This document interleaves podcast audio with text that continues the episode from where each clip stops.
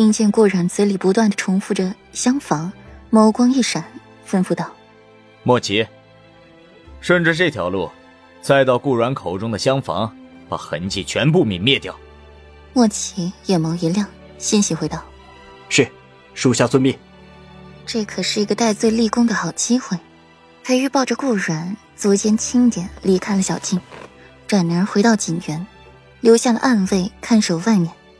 自己则抱着顾然进入内室，帷幔放下，不疾不徐地解着彼此的衣物，彻骨缠绵。顾然吻着裴玉的唇，眼角的泪滑落两人的唇间，尝到那丝咸味儿，裴玉停下了动作，唇分。看到顾然挂满泪痕的脸，阴谋紧了一下，干干的开口：“顾然，你哭了。”顾然面对着裴玉坐起。身上遍布青紫，垂着脑袋，凤眸涣散，脸上还是一片潮红，身体的热度还没退下，明显那药劲儿还没过去。左胳膊上也有一道细长的伤口还在渗血，一时间血腥味浓郁。听到裴玉这话，顾软摇摇头，迫使自己清醒过来，眼睛清明几分，脑袋里还是一团乱。鬼使神差的抬起圈住裴玉的脖颈，跪起来，在他的耳边轻轻喊道：“裴玉。”贝齿轻咬着下唇，才迷迷糊糊地说：“不要骗我，好不好？你可以尽情的利用我，唯独不能骗我。”他不想了，不想再次被人无情的欺骗了，不想在自己失去利用价值的那一刻被人抛弃。连欺骗都懒得骗了，弃之如敝。他不想被抛弃。顾然的身体热度还在上升，足以可见这媚骨的药力有多强。若是今日没有遇上裴玉，顾然此刻就已经血脉炸裂而死。裴玉抿了抿唇，没有去回应顾然的话。他们之间本就存在交易，互相利用，互相得取所需。只是他今天会哭。倒是让裴玉意外了。认识他三年，自己还是第一次见他流过泪，是因为自己吗？还是别人？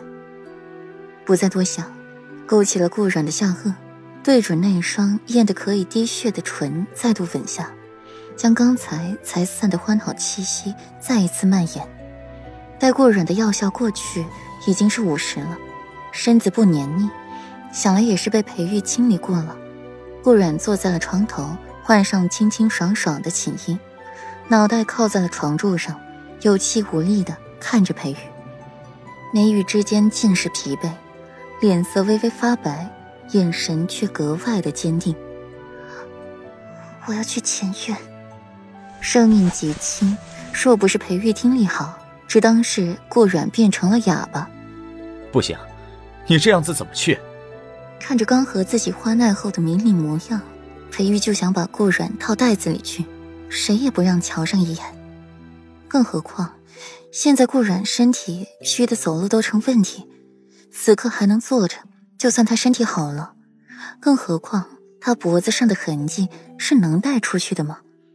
裴玉眯眼，想也不想的就拒绝了。顾软咬唇，他这样子，他这样子怎么了？深呼吸一口气，顾然淡漠的看裴玉，咬牙切齿道：“我这样子还不是你干的好事？”顾然累得连一根手指头都懒得动，也懒得搭理裴玉了。